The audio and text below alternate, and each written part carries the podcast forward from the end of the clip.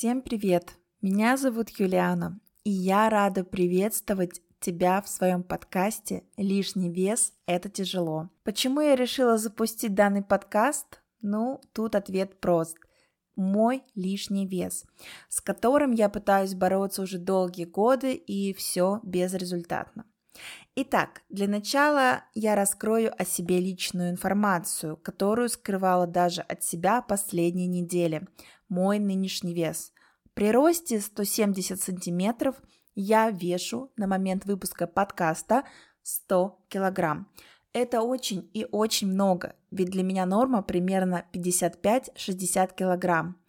Что ж, я думаю, что многие сейчас меня поймут и останутся в этом подкасте слушать дальше информацию, где я буду делиться своими мыслями и в дальнейшем, надеюсь, смогу смотивировать также похудеть тебя, если у тебя есть лишний вес, и вы поддержите меня, и я также смогу снизить свой вес. Сразу оговорю, что я сдавала необходимые анализы, и эндокринолог сказал, что гормонального сбоя у меня нет. Но с рождения а, у меня присутствует хронический пилонефрит, это почки. Одна почка работает лучше, чем другая, соответственно, вся вредная пища, будь то она сильно острая, соленая, сладкая, алкоголь, там, не знаю, все это намного дольше переваривается, а, нежели чем у здорового человека. Поэтому я рекомендую каждому из вас, кто в таком же или большем весе, для начала посетить врача и сдать необходимые анализы. Особенно если вы набрали свой лишний вес за последние несколько лет очень стремительно, значит у вас какие-то происходят сбои в организме. Я, как и многие, набирала вес постепенно в течение всей своей жизни. И ровно так же я 100-500 раз пыталась похудеть садилась на диеты, шла в зал и все такое. Однако, если раньше это было про красоту, то сейчас скорее уже это больше про здоровье. Потому что, например, ноги к вечеру очень сильно отекают и ноют стопы. Причем даже когда ты спишь, они ноют. С утра на них наступать очень больно. Поясницу тянет. Поэтому каждый вечер на моей кровати лежит коврик Кузнецова, который я кладу под поясницу, под шею, под всю спину. И без этого не проходит э, ни один вечер, без этого я не могу, в принципе, лечь спать. Таким образом, я расслабляю свою спину. Колени хрустят, тоже не слушается. У меня есть проблема, например, с правым коленом. У меня частично порваны связки, из-за лишнего веса это случилось, я упала, и так как у меня большой вес, колено, так сказать, не выдержало поэтому теперь я вынуждена ходить в фиксаторе. А, естественно, на теле присутствуют растяжки. При малейших активностях сильно потеешь, а, грудь начинает обвисать у девочек преимущественно, хотя хочу сказать, и у мужчин такое есть. Ну и, конечно же, наша любимая одышка при небольшой даже ходьбе или даже когда сейчас я вам рассказываю а, на одном дыхании, у меня вот этот вот проявляется а, история, которая, конечно, очень напрягает. И знаете, хочу еще сказать, что это не боди-позитив, про бодипозитив мы будем говорить в следующем выпуске более подробно. Я считаю, что это СОС. Если у вас есть вот какие-то такие признаки, про которые я говорила выше, значит это СОС. Мне сейчас 28 а, лет, то есть еще нету 30, и я имею такие серьезные проблемы. В своей жизни я еще ни разу не рожала, я очень этого хочу, поэтому сейчас это, наверное, одна из главных первопричин, почему я планирую значительно снизить свой вес. Итак, я всегда хотела быть худой, даже когда я была реально в нормальном весе. То есть мне казалось, что я толще своих сверстниц.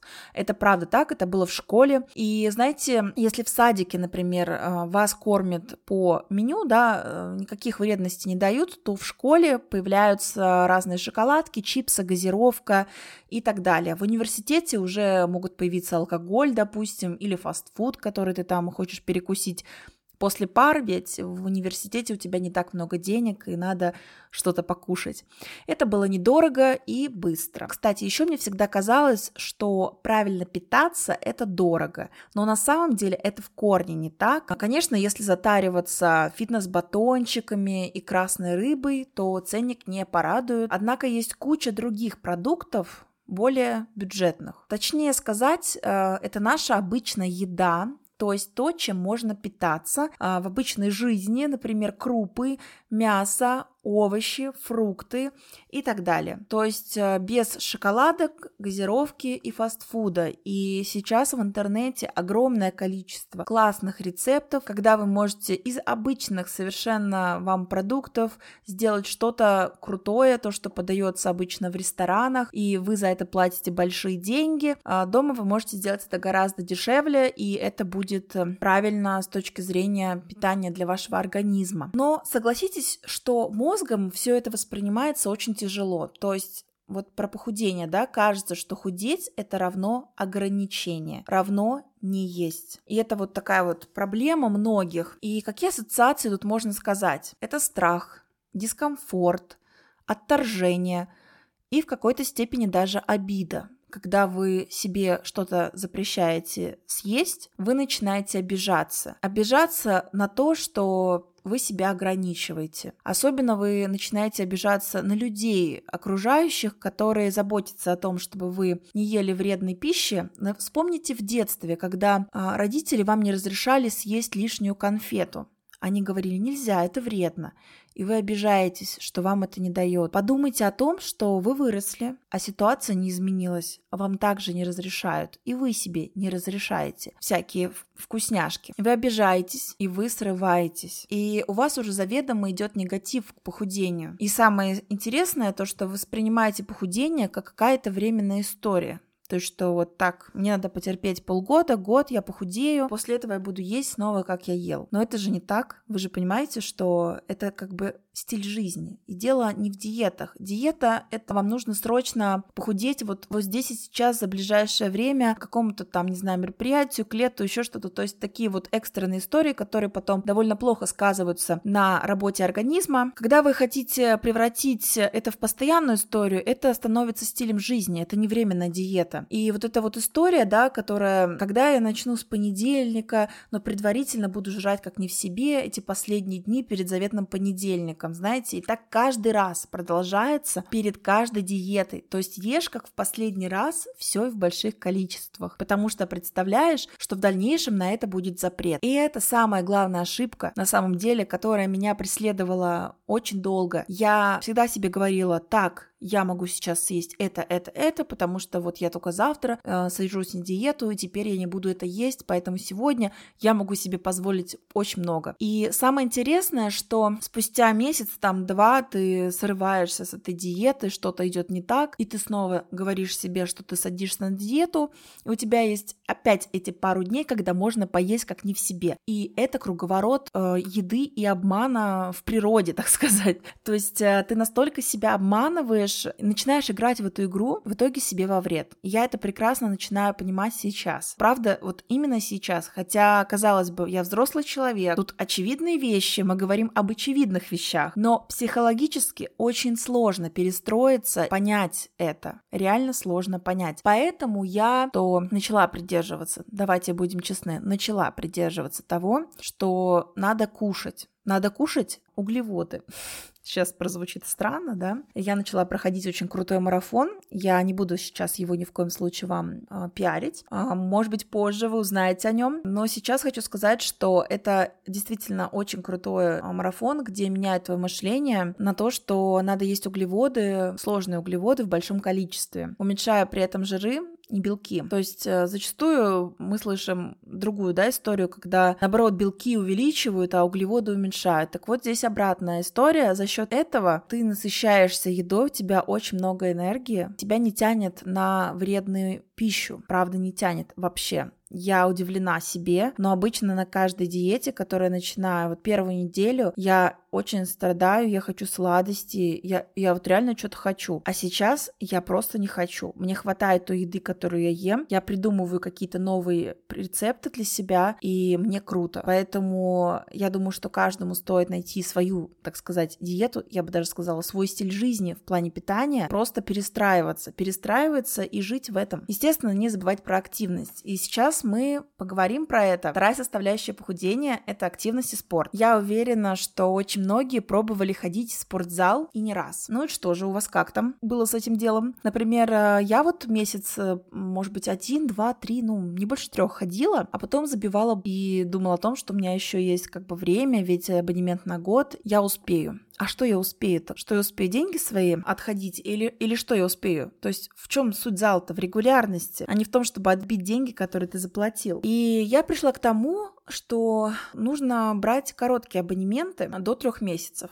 То есть это абонемент может быть на месяц, на два, на три, но не больше. Потому что все, что больше, там полгода, год, два года, будет вас оттягивать от момента X. Когда у вас ограниченный срок, это знаете, как у вас вот есть сертификат на что-то, и вам нужно его потратить. И вы бежите его тратить вот скорее, потому что осталось две недели или остался последний день. А когда у вас там бесконечный сертификат, он лежит, и вы ждете все лучшего момента, чтобы его потратить. Вот такая же ситуация и здесь. Когда вы ограничиваете себе срок, например, до месяца, вы будете ходить регулярно, вы приучите себя, и потом, когда вы уже вольетесь вот в эту тему спорта, уже можно взять будет абонемент на год, на два и так далее. Да, это невыгодно, но невыгодно получается, даже если возьмете на год и не будете ходить. Поэтому подумайте, возможно, то, что возьмете абонемент на пару месяцев и будете регулярно посещать, окажется намного более выгодным вложением, чем вы купите абонемент на год и сходите то же самое время. Так вот, знаете, вот это настроение еще, когда идешь в зал, и где-то под коркой думаешь такой,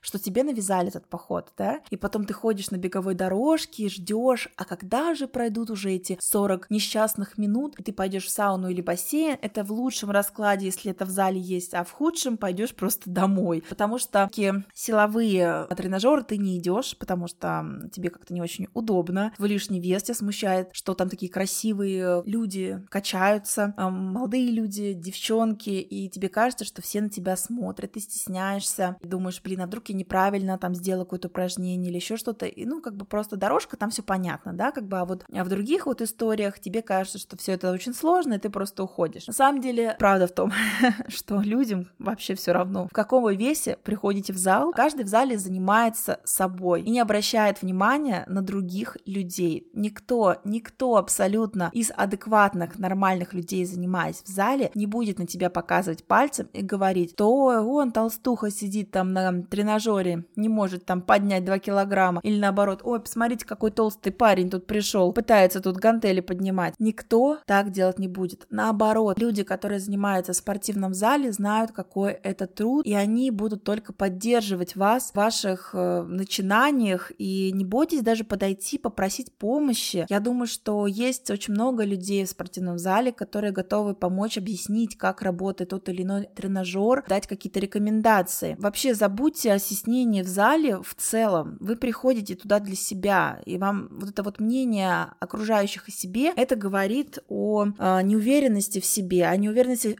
в себе идет, опять же, да, от того, что мы недовольны своим внешним видом.